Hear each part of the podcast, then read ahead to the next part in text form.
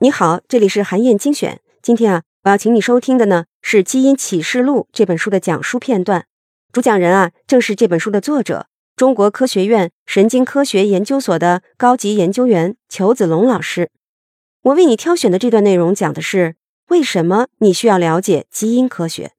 往小了说，基因科学能帮助你更好的了解自己，加深你对个人健康、财富和人生的理解。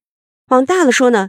基因科学可以帮助你更好地了解很多重要的社会议题，比如转基因农作物、新冠疫苗开发、癌症治疗、基因伦理问题等等，让你能更好地理解和把握未来。《基因启示录》这本书回答了二十五个最值得我们每一个普通人关注的基因话题，带着你从历史和社会的角度了解基因科学对过去一百多年的人类社会以及未来的人类社会。会产生哪些影响和冲击？这段音频呢，主要讲了两个问题：首先，基因决定了你的哪些方面；其次，地位和财富是由基因决定的吗？一起来听听看吧。第一个问题：基因决定了人体吗？基因除了决定人体，还决定了什么？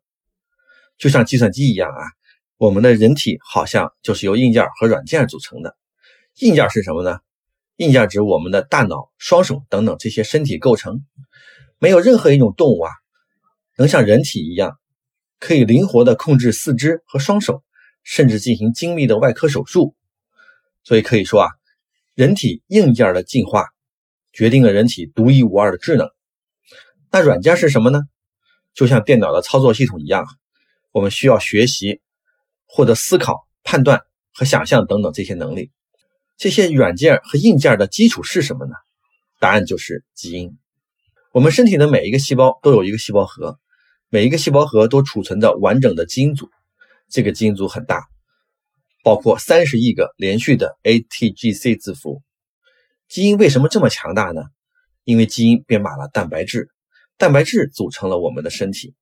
因此啊，我们生物学家对基因的认识啊。其实以前也往往仅仅停留在编码蛋白质层面，也就是组成生物体硬件的层次上。而最新的科学研究已经发现，基因不仅仅决定了生物体的硬件，还决定了生物体的软件，那就是生物体行为和认知的能力。生物体的行为啊，主要分为两种，一种叫本能行为，一种叫习得行为。本能行为指不需要后天学习就能够获得的行为，比如啊。小老鼠看到头顶飘过一块黑影，马上就会躲到角落里瑟瑟发抖，因为这个黑影啊，很像猎食小鼠的老鹰或者猫头鹰什么的。小老鼠的这种躲避天敌的本能完全是天生的，不需要跟父母学习，只要生命中第一次出现黑影飘过头顶，就会这样做。那么这种本能行为究竟是如何产生的呢？经过最新的脑科学研究，科学家已经发现。小老鼠这种天生的躲避行为是大脑中的神经元连接环路所决定的。他们还找到了决定这种本能行为的神经连接，并发现这种连接模式在小老鼠的出生时候就已经被固定下来了。因此，本能行为是通过大脑结构先天编码好的，不需要后天的学习。也就是说，大脑的结构已经由基因决定了。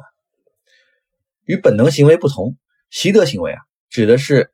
通过学习获得的技能，在《基因启示录》这本书里，我会通过解剖行为的三级反应链，阐明基因的作用。习得行为的产生和巩固，都是生物体在基因层面进行学习的成果。学习能力是基因决定的，而且每个人的学习能力啊，其实差不多，不仅在幼年有，在成年以后也有。因此，要做一个终生学习者，不要浪费基因赋予我们的本领。总之，基因不仅仅决定了人体的身体结构，还决定了人类的行为和认知能力。那么，这种先天能力后天发挥到如何程度啊？还要看家庭、社会环境、个人奋斗和因缘际会等等因素。接下来，我们看第二个问题：地位和财富是基因决定的吗？也就是说，我们的命运是基因决定的吗？在了解了基因对生物体的重要作用之后，你可能会问呢？那基因这么重要，是不是人的一生都被基因安排好了？人类社会中的所谓阶层和财富分配是不是也与基因有关呢？在阅读了众多的历史文献和反复思考之后啊，我认为基因绝非命运。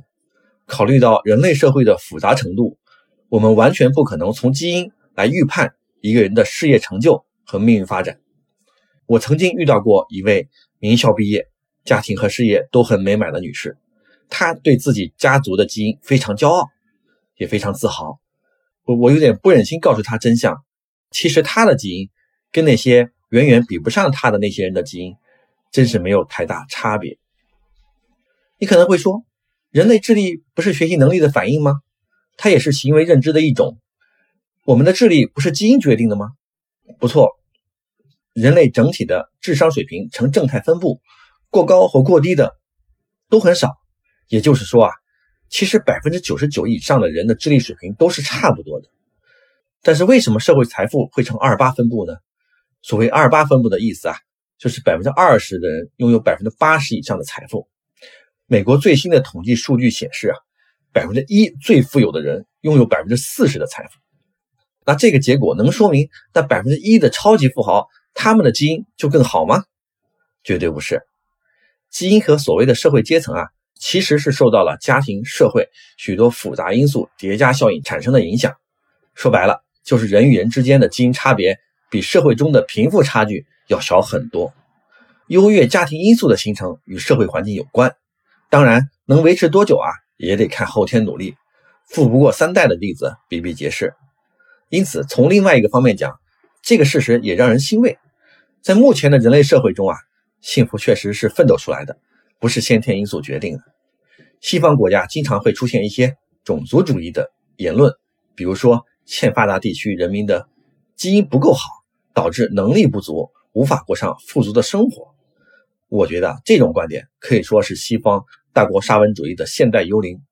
历史上如果没有西方殖民主义对亚非拉地区的极度剥削，亚非拉地区。又怎么会走入穷者愈穷的恶性循环呢？因此，从生物学角度上来讲，现代社会中的众生都是平等的，每个人都有成就一番事业的机会。对于我们这些人天生没有含着金钥匙出生的人来说，究竟要怎么努力呢？智力不是基因决定的吗？那我们后天还怎么努力呢？很简单，基因给了人类学习的能力，我们不能浪费每个人都有的天赋。从小的时候被动学习。